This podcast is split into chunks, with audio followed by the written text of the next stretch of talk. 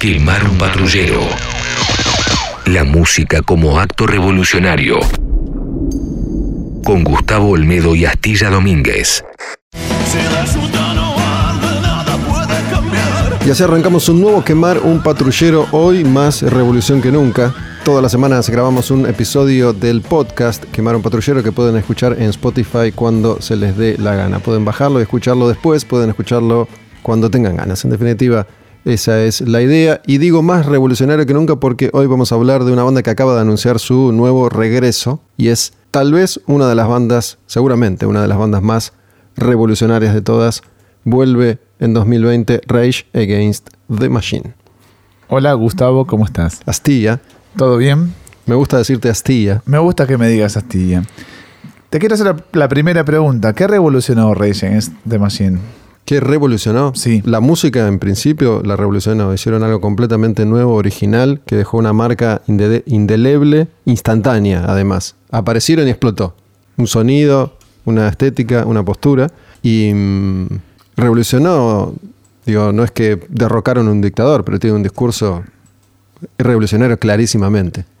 Sí, no, no, no estoy siendo jocoso con la pregunta, pero para mí también hubieron otras bandas que tenían el mismo mensaje y, eh, e incluso fueron contemporáneos, como los Manic Street Preachers, y no tuvieron la fama, ni la difusión, ni la categoría de revolucionarios como si los Rage Against the Machine. Y Que me parece que uno no, no es mayor que el otro simplemente por haber vendido más discos. yo creo que sí. ¿Sí? Mayor, mayor. Digo, la marca es más fuerte en ese aspecto. no A ver, ¿grabaron musical. cuántos discos grabaron los Rage? No importa. Digo, hay algo que es ineludible y es el lugar en la historia. Eh, después ya entran a jugar los, los gustos personales, obviamente.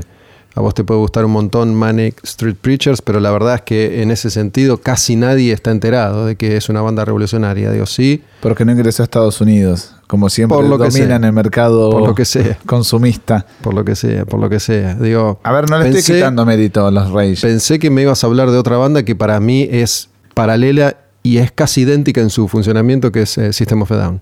Bueno, pero salió unos años más tarde. Salió unos años más tarde, pero es exactamente igual para mí, la, la- historia de un grupo y del otro.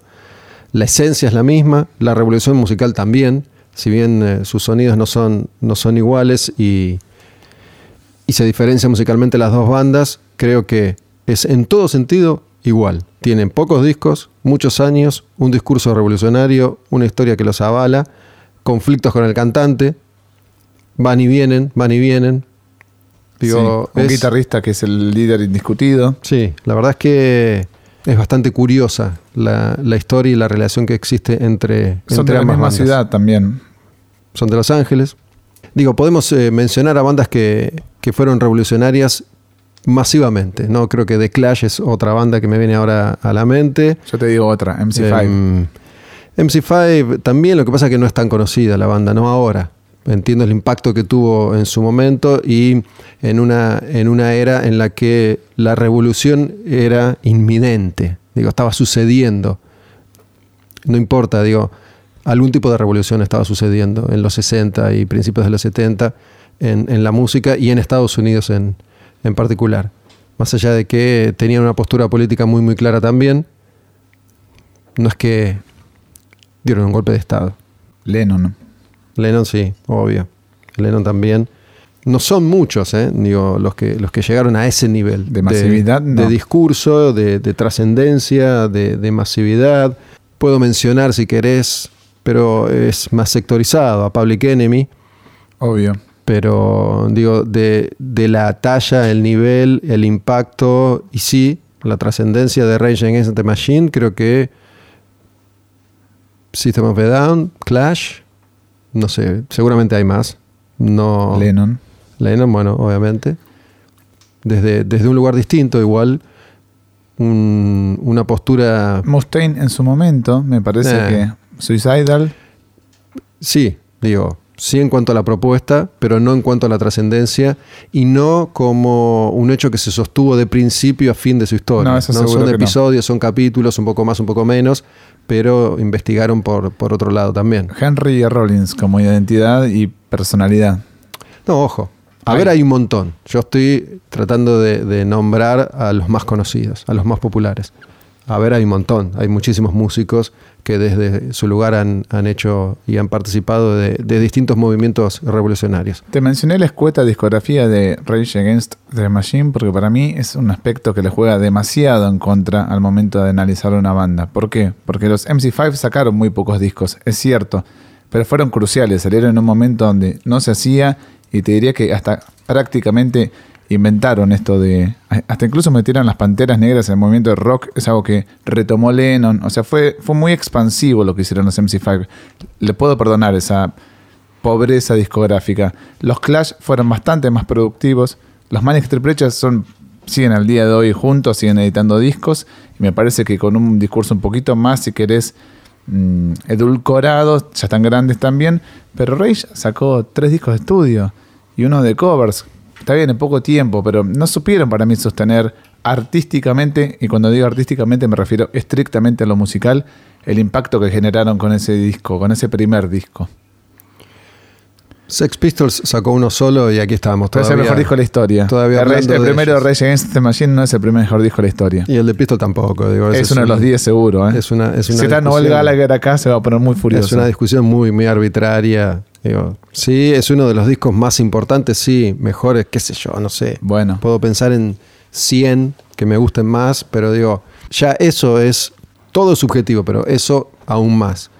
Eh, no sé si, si le quita peso a la producción de Rage Against the Machine como ente artístico el hecho de que grabaron poco. Es cierto, es cierto. Guns N' Roses grabó algo más, pero no mucho más. pero poco y cada vez de peor calidad. Fueron de estoy mayor a menor. No estoy de acuerdo. Sí, es probable que, que el de mayor impacto haya sido el primero. Para mí, Battle of, of Los Angeles es un discazo. Es muy bueno y el un segundo es muy discazo. malo.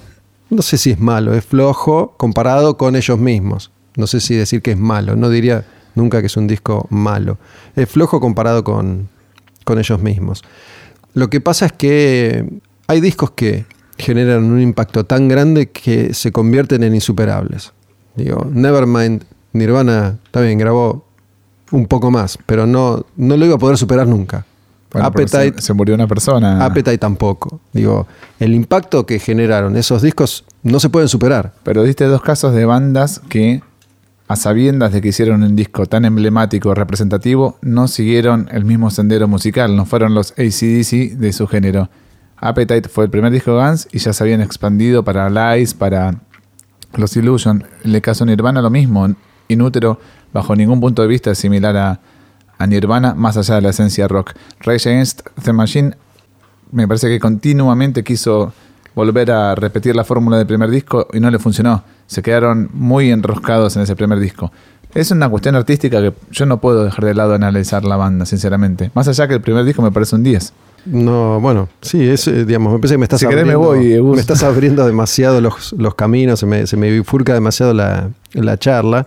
Digo, todo lo está llevando a un terreno exclusivamente subjetivo. Em, que es cierto, para eso estamos acá también charlando nosotros, porque nuestras opiniones son las que quedan plasmadas en esto que hacemos todas las semanas. Y mm, yo creo que Battle of, Los Angeles está a la altura artística y musical de, del primero. No, no el segundo disco de Rage. El de covers tampoco. Es un disco de covers en definitiva.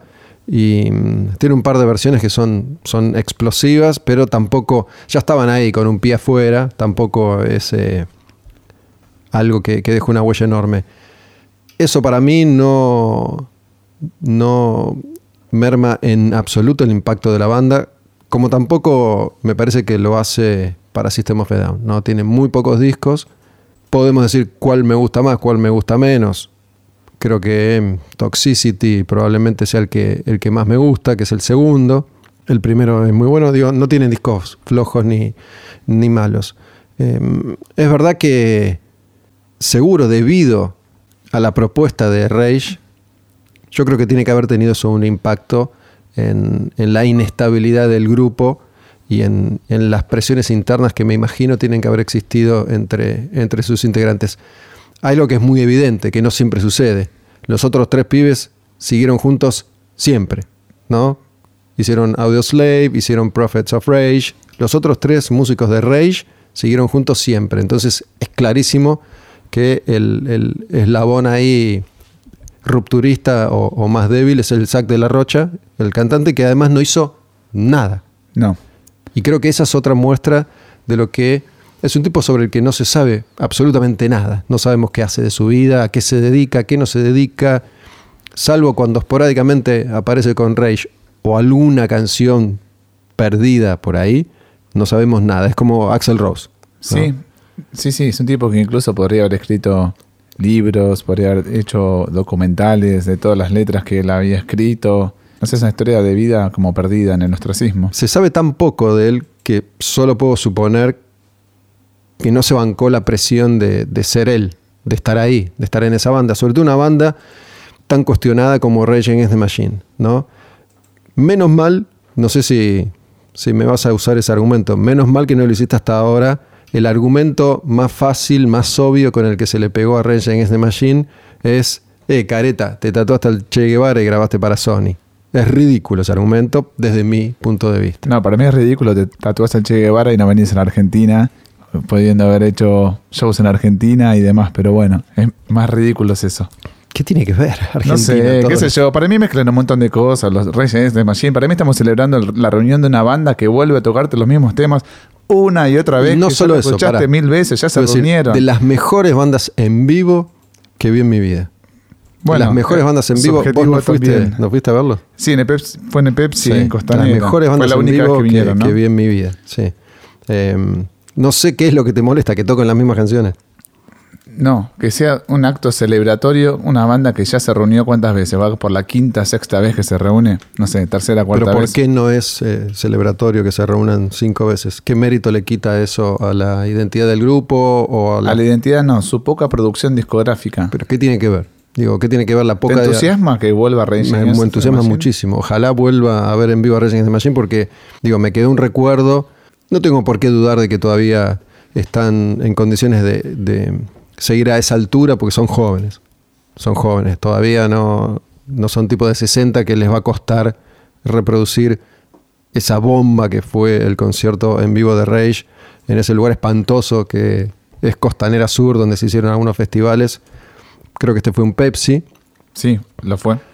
Y mm, el lugar era un espanto, una cosa abandonada, un, un terreno baldío, peligroso para la gente, muy mal ubicado ahí en, en el medio de la nada absoluta, que si no vas en auto, pones en riesgo tu vida. Más allá de esto que es eh, anecdótico por completo, a mí me, entusiasma, digo, seguramente yo igual he tenido en general una postura bastante coherente con respecto a un montón de cosas. El hecho de que ahora tenga 50 años hace que otras me resbalen mucho más. Digo, no, no me pongo exquisito con detalles que me parece que no, no son relevantes. Digo, si vuelven 10 veces o vuelven 2, depende de lo que hagan sobre el escenario, no, no me cambia nada eso. En, definitiva, hasta... O sea que no eh, exigís o no deseas que tengan una carrera discográfica más extensa de lo que tuvieron. O sea, si una banda vuelve, toca un show, para vos ya es suficiente, la pasaste bien, te vuelves a tu casa. Exigir y, desear no es lo mismo. Yo no le puedo exigir nada a, un artista. Desear sí. Em, no me da lo mismo, depende de qué banda estamos hablando. ¿No? Si vuelve en Megadeth, me da lo mismo, por ejemplo. ¿Vuelve aquí a tocar en vivo? O... Sí, me da lo mismo, digo. Pero grabaron 15 discos, es otra cosa. Te estoy diciendo, una banda que tuvo una carrera también muy errática. En los últimos 25 años tuvieron 19.000 formaciones distintas. Eh, Mustaine cambió de discurso 250 millones de veces. Digo, me da lo mismo, no me interesa, pero ¿por qué? Ni siquiera es eso. Digo, si cada vez que se sube al escenario me vuela la cabeza como Slayer, Digo, a mí qué me importa, si es amigo o no de Tom Araya en definitiva. Eso lo puedo charlar después acá con vos. Pero a mí lo que más me importa de una banda es que me guste su música y que si los voy a ver en vivo esté bueno. Todo lo demás es eh, un accesorio. Para mí. Digo, siempre para mí lo más importante fue la música. Por eso te decía que, he sido bastante coherente porque no es que ahora digo que el rock es música y no es un estilo de vida. Lo dije toda mi vida. Digo, es un pensamiento propio, no quiere decir que sea una verdad absoluta. Pero no puede ser un estilo de vida algo que tiene el mismo estilo de vida que 250 millones de cosas más si no se sostiene en una obra interesante, alucinante, un disco o 100. Eso, eso no importa. Si, si una banda vuelve, depende de qué banda. Hay muchas bandas que, que han regresado más de una vez y no me entusiasman, no me interesan. En el caso de Rage, sí, porque es un grupo que me, me gusta especialmente porque me dejó una, una impresión explosiva cuando, cuando estuvieron acá esa única vez, porque incluso me resulta hasta algo fascinante y atractiva la historia del grupo, ¿no? esta cosa que, que tanto exigimos, que es eh, un poco de misterio y un poco de peligro, ¿no? me parece que lo, que lo conservan. Tom Morello es un tipo de una conducta intachable, no se le puede decir nada, puede eso no estar de acuerdo con su pensamiento, pero el tipo está comprometido desde el día cero y sigue estándolo y tiene una una ideología bien, bien clara y la manifiesta. Digo, después que uno esté de acuerdo o no, ya es una elección personal. Bueno, yo considero que ese es uno de los pocos atributos que le encuentro a la banda hoy en día. Que vuelve una banda con esas características, con ese mensaje, con ese legado y con ese pensamiento. Y por otro lado, que una banda de estas características vuelva a poner, aunque sea por un fin de semana, al rock en primeras planas. Pues el resto, la verdad que me genera exactamente lo mismo, porque ni siquiera sabes si lo vas a ver acá en vivo en Argentina. Capaz que son estos cuatro o cinco shows que anunciaron, que dos de ellos no sé si son en Coachella o algo así, o Coachella, que, que en Estados Unidos, ¿no? Y Bueno, únicamente eso- los shows son en Estados Unidos. Eso también para, para nosotros que venimos pidiéndole al rock una presencia mayor en los principales escenarios del mundo, es un éxito y es un logro porque Coachella casi no tiene rock. ¿no? Es eh, uno de los festivales más importantes del mundo. En Estados Unidos es probablemente el más importante de todos, por relevancia, no porque sea el mejor o el peor. Es un lugar donde muchos artistas deciden volver. Seguramente tiene que ver con el billete que le ponen, obvio. Estoy, estoy seguro que es así, pero muchas bandas volvieron en Coachella. Guns N' Roses volvió en Coachella. Sí, obvio. ¿no? Eh, entonces me parece que está bueno que un festival tan importante, de tanta relevancia en el mundo entero, que se hace año a año y que no tiene rock, salvo dos nombres la última vez, y no son importantes, tenga Rage Against the Machine como uno de sus atractivos principales el año que viene, me parece que está bueno para que el rock tenga esa, esa presencia esa presencia ahí. Reitero, es el- uno de los pocos aspectos que me genera un poco de atención. Pero digo, la banda en algún momento sí te interesó, me da la sensación que nunca te, te movilizó demasiado. No, el primer disco, por supuesto que sí, me parece un discazo, es un 10, en el género sobre todo. El segundo me parece intrascendente, completamente intrascendente. Y el tercero tiene sus temas. Pero también me deja un, un sabor semi amargo en la boca una banda como, como ella. Es una banda que tiene tanto potencial, tanta creatividad y que incluso intentó seguir discográficamente. Me parece que ellos mismos son conscientes de que nunca, jamás van a poder repetir ni siquiera un ápice de lo que hicieron en su momento. ¿A qué decís que intentaron seguir discográficamente? No lo intentaron. No, me parece que ya después del tercer disco habrán, se habrán notado que sus, su- sus temas o sus obras de discos no eran suficientemente buenas Ahí como estás anterior. haciendo Son interpretaciones, Una fantasía bueno, ¿qué querés que haga? ¿Que no- totalmente incomprobable. ¿Qué querés que no, no- no interprete? Digo, yo, yo interpreto otra cosa. Interpreto, no nos bancamos más, no podemos seguir eso esto. seguro, pero eso a raíz del... Dudo que haya tenido que ver con no somos capaces de producir más música. No, no creo que haya tenido que ver con eso. De hecho, volviendo a, a System of a Down, eh, si bien es cierto, digo, cuando una banda deja pasar tanto tiempo entre un disco y otro, entre una producción musical y otra, es indudable que si se trata de una banda de estas características, la expectativa sea tan enorme que difícilmente se pueda colmar, ¿no? Si en algún momento Guns N' Roses decide hacer algo, lo que sea, es prácticamente imposible que esté a la altura de las expectativas. Digo, tiene que ser algo majestuoso, no sé cómo lo van a hacer, ni así. Bueno, pero podríamos hablar en otro podcast de los temas que se filtraron de Guns N' Roses, los que quedaron fuera de Chinese. No sé si llegaste a escucharlos. Mm, mm. Son como alrededor de 10, 12 temas completos. Pero eso para otro episodio, si Digo, querés. pasa, creo que con Guns N' Roses pasa eh, algo similar. Bueno, La una- gente, la gente, el, el- el fan, y estoy, estoy hablando entre comillas, considera que Chinese Democracy no es Guns N' Roses y que es Axel. Digo, está bien. Esa discusión para mí no tiene demasiado sentido porque la historia quiso que así se dieran las cosas. Slash se fue o se fueron o se pelearon y Axel siguió, siguió con el nombre. Em, de hecho, cuando estamos grabando este podcast, Lo estamos grabando un martes en el que después, cuando hagamos el programa, va a estar el topo bajista de Orcas.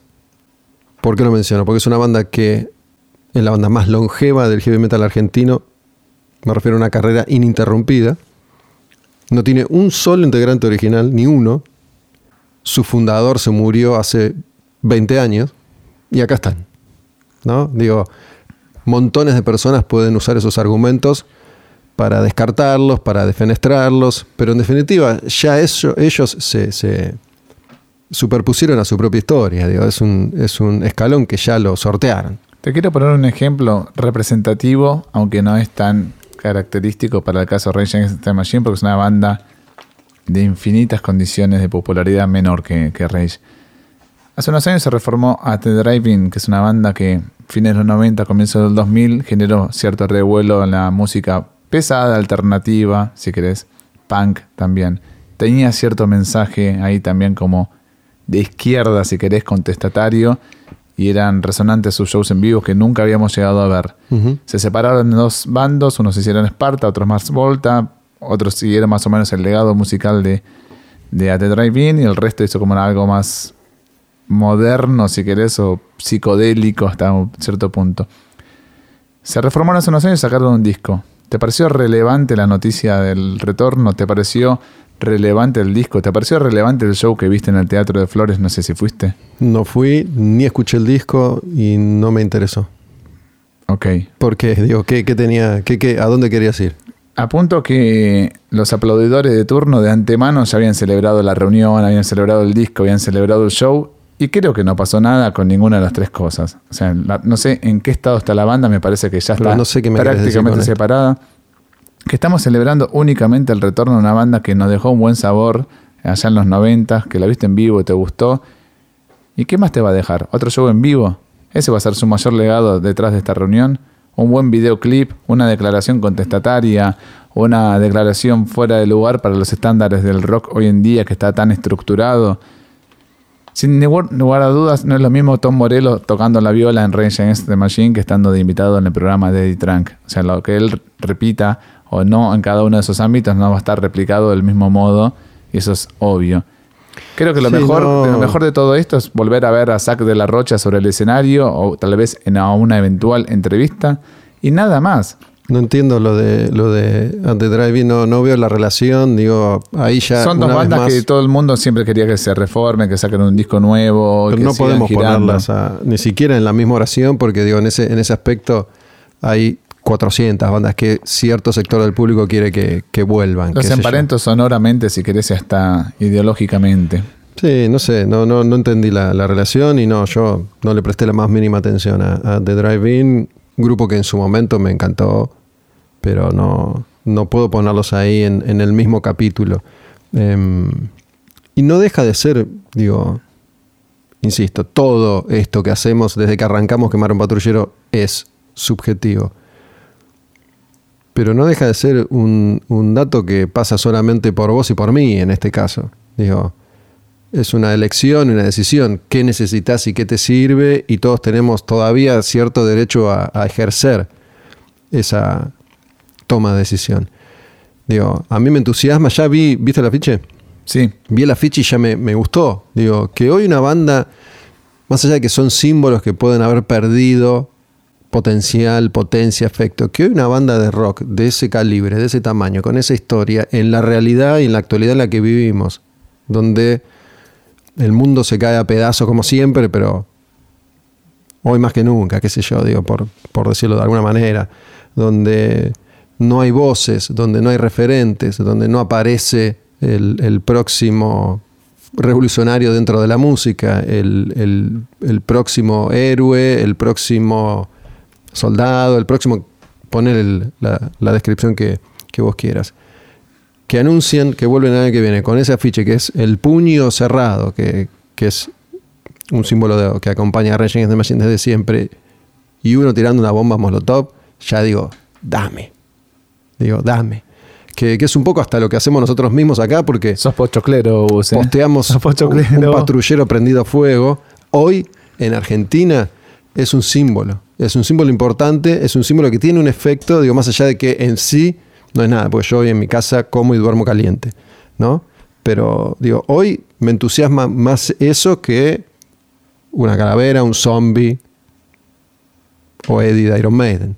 Bueno, está Eh, bien que, que así sea, y lo celebro. Al mismo tiempo tuviste a Prophets of Rage, que seguía el legado, entre comillas, de, de, de Rage Against the Machine, con personalidades que los avalan artísticamente y su lineamiento político también, como Chuck D, por ejemplo, de Public Enemy. Acá tampoco entiendo y qué.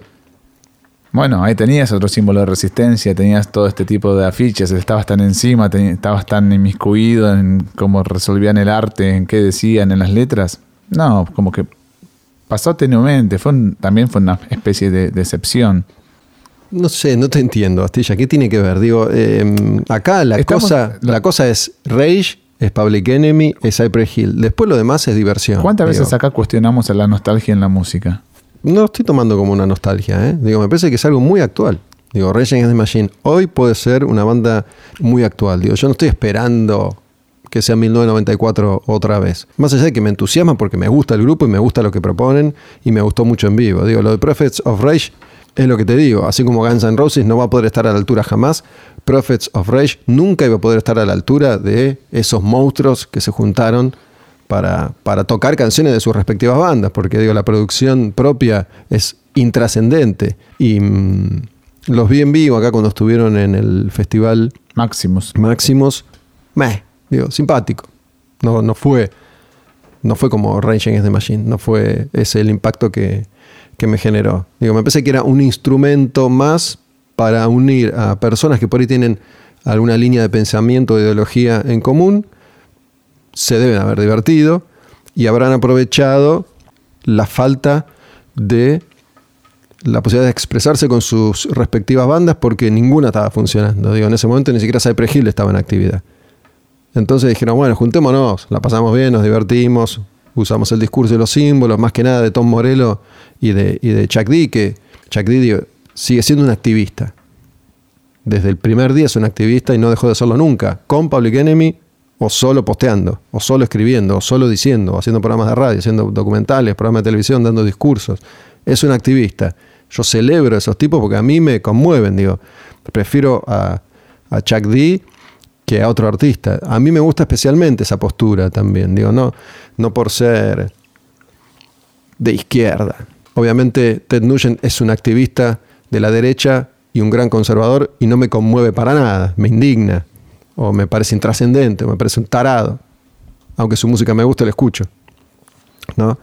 Eh, pero bueno, siento que me estás tratando de correr con, con No, no te, que no, no, no viene al caso. no te corro. Simplemente te digo que para mí siempre es relevante que si un grupo se reforma de algo más, o si no, que no se vuelva a reformar. Ya te reformaste una vez. Por ejemplo, el caso de los Stooges, cuando se reformaron, grabaron, aunque sea uno o dos discos de discreta calidad, si querés, pero hicieron algo nuevo y lo dejaron ahí. Pero bueno, se dieron ¿Sabes que- cuenta. Sabes que el otro día, no me acuerdo si, si he contado o no acá, pero yo no duermo bien, tengo problemas para dormir. No lo contaste acá.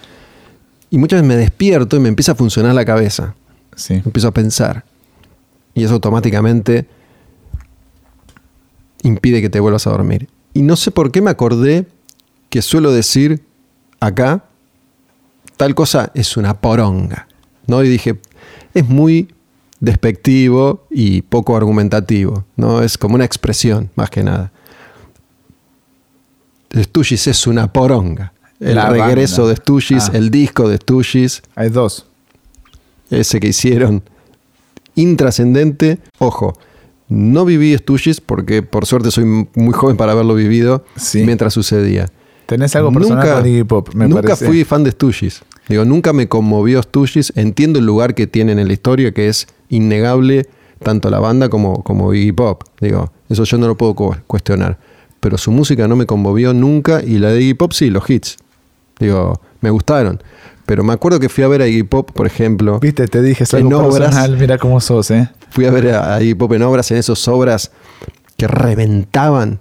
Digo, dos veces o tres vi tan lleno a obras como con Iggy Pop. Con Ramones, con Beastie Boys, con Manu Chao, no sé si, si fuiste, hubo un obras, es el obras más lleno que vi en mi vida. Había gente hasta en la vereda en la Avenida del Libertador.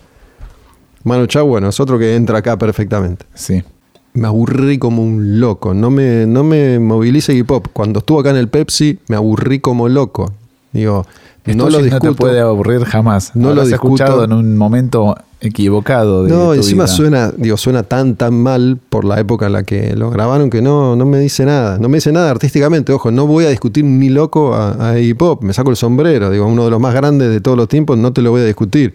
Eh, pero no me conmueve su música. Bueno, Y a Tushis menos que la, de él. es como una banda fundamental en mi vida. Estoy de acuerdo. Raw Power es uno de mis discos de cabecera. Y los dos discos de reunión, te admito, uno es muy malo, que es The Weirdness, se llama así, y el otro, Ready to Die, me gusta. Pero al menos, al menos tuvieron la decencia de decir, no vamos a superar jamás lo que hicimos, dejemos el legado acá tal cual está, y no se volvieron a juntar Ojo, una entiendo. y otra vez. Digo, yo como de ser deseo que Rage grabe. En una de esas nos sorprenden, supongo que no. Pero no se sabe nada que va a pasar todavía. Solo se anunciaron algunas fechas. Como desearlo deseo, como preferirlo prefiero. No, no diluye el impacto que tiene para mí la banda. Entiendo que para vos sí, digo que en este caso o en todos es fundamental que el artista vuelva a crear obra. No, no es fundamental. No es fundamental. Te dije, los Pistols se reunieron ahí perdidamente a lo largo de los años gracias a un solo disco.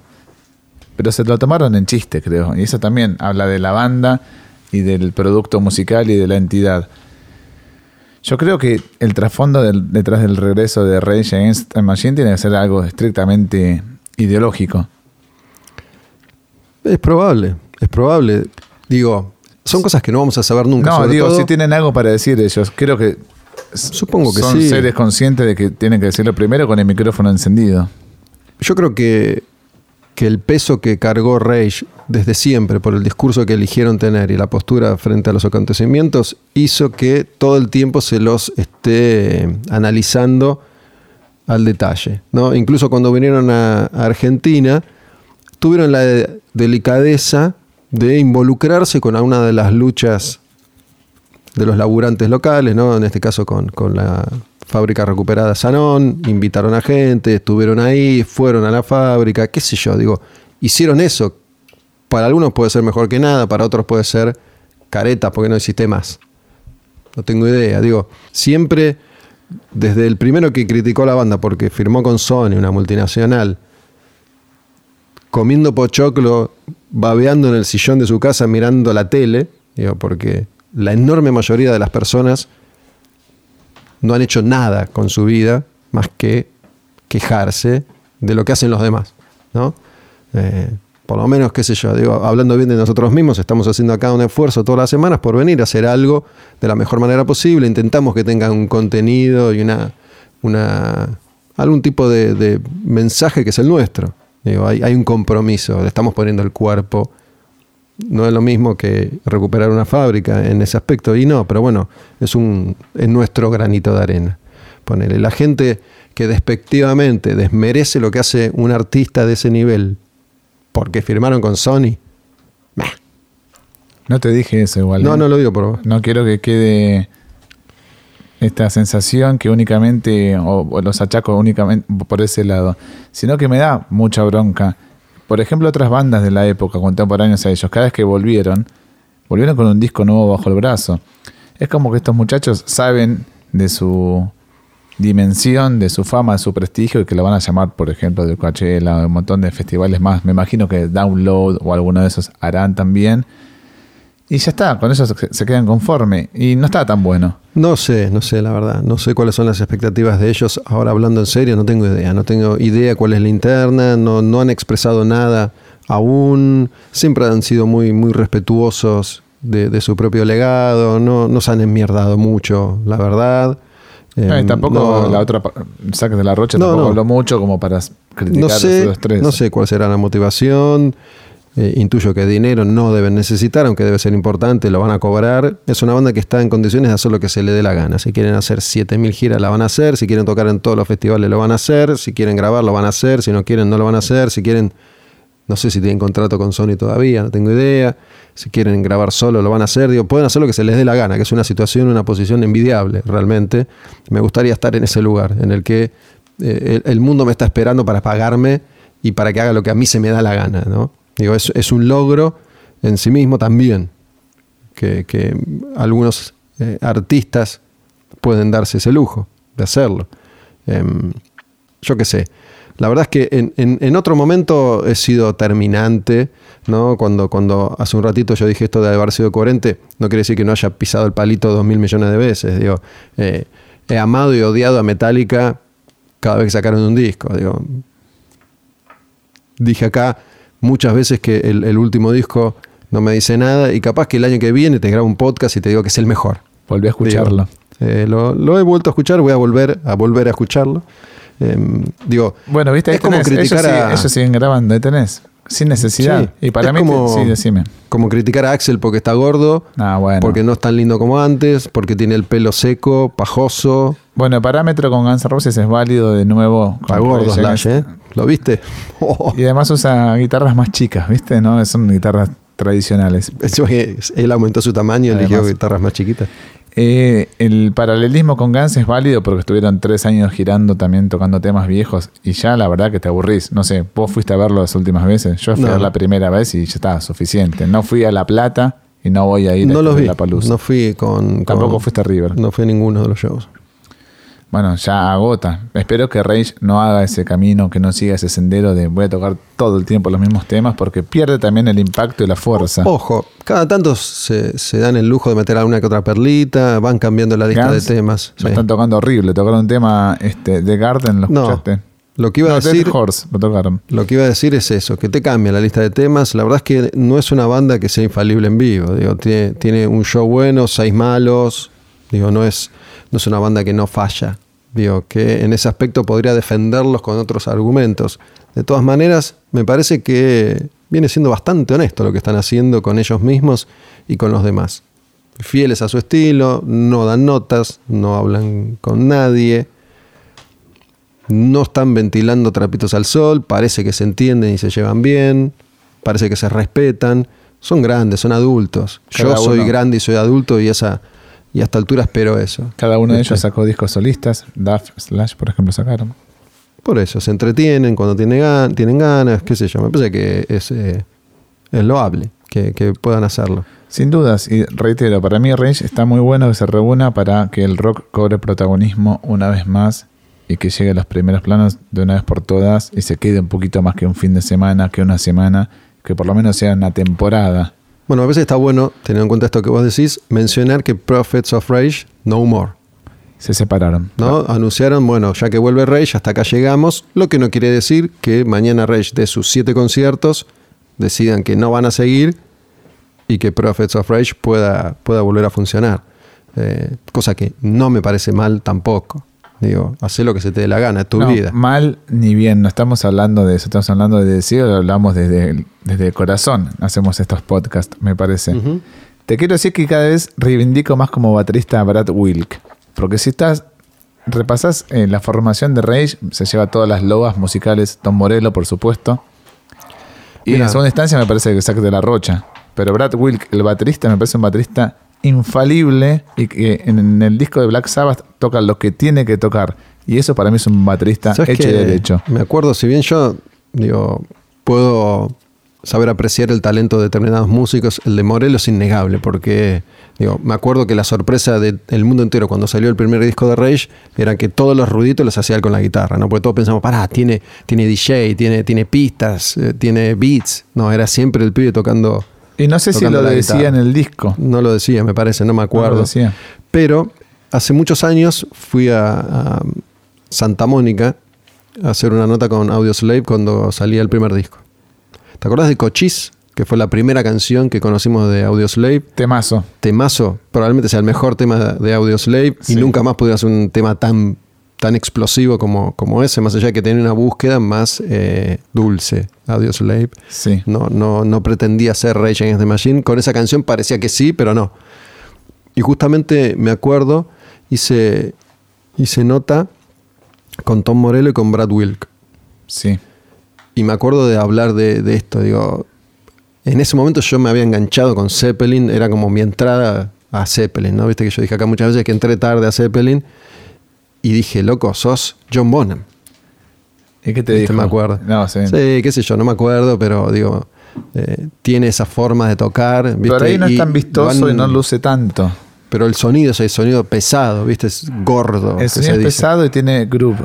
Eso mismo, que, que en su simpleza también está su potencia, ¿no? Y mm, de- se lo ha elogiado muchísimo, ¿no? Rick Rubin le dijo a Sabbath, llamemos a este pibe para que grabe, Sí. porque ya había trabajado con, con Rage también. Sí. Y el bajista, ¿cómo se llamaba? Tom Tim Comerford. Tim Comerford. Bueno, me parece que es el que terminó peor parado de todos. Con, Sí, la sostiene ahí, La ¿no? sostiene. Me parece que, que está para eso también. Está en pareja eso. con Schlitt Lewis, este Brad ¿Con Wilk. Juliet, Sí, Brad Wilk. sí. Creo que toca incluso en la banda de ella. Cierto que, que cuando apareció el, el- el anuncio, el rumor, muchos citaron la veracidad de ese rumor porque Juliette Lewis likeó Una fotito. una foto de, del afiche este que, que mencionábamos, algo, algo de eso había pasado. Pero bueno, si te parece, cerramos acá una nueva Si entrega. te parece, te acompaño igual cuando venga No, no. Reyes. Si me sobra la entrada, la rompo antes de darte la voz. Dale. Y pero si, Te la vendo. Si es contestatario lo mío, me tengo que colar o tengo que hacer algo. ¿No? Yo creo que tenés que ir con una criolla y cantar canciones de, pro- de protesta en la puerta. Este, cerramos así un, un nuevo episodio de Quemar un patrullero, el podcast, tal vez el más picante, Astilla Olmedo, Olmedo Astilla. ¿No? Tal vez, no sé. Para la gente que, que, Y sin solía, licor, ¿eh? que solía decir que, que en general estamos básicamente de acuerdo, hoy hubo grandes disidencias. Escúchenlo cuando quieran en Spotify. Recuerden que el programa va en vivo todos los martes de 16 a 18 radioencasa.com y después a Spotify. Si la yuta no arde, nada puede cambiar. Si la yuta no arde, nada puede cambiar. Quemar un patrullero. La música como acto revolucionario con Gustavo Olmedo y Astilla Domínguez.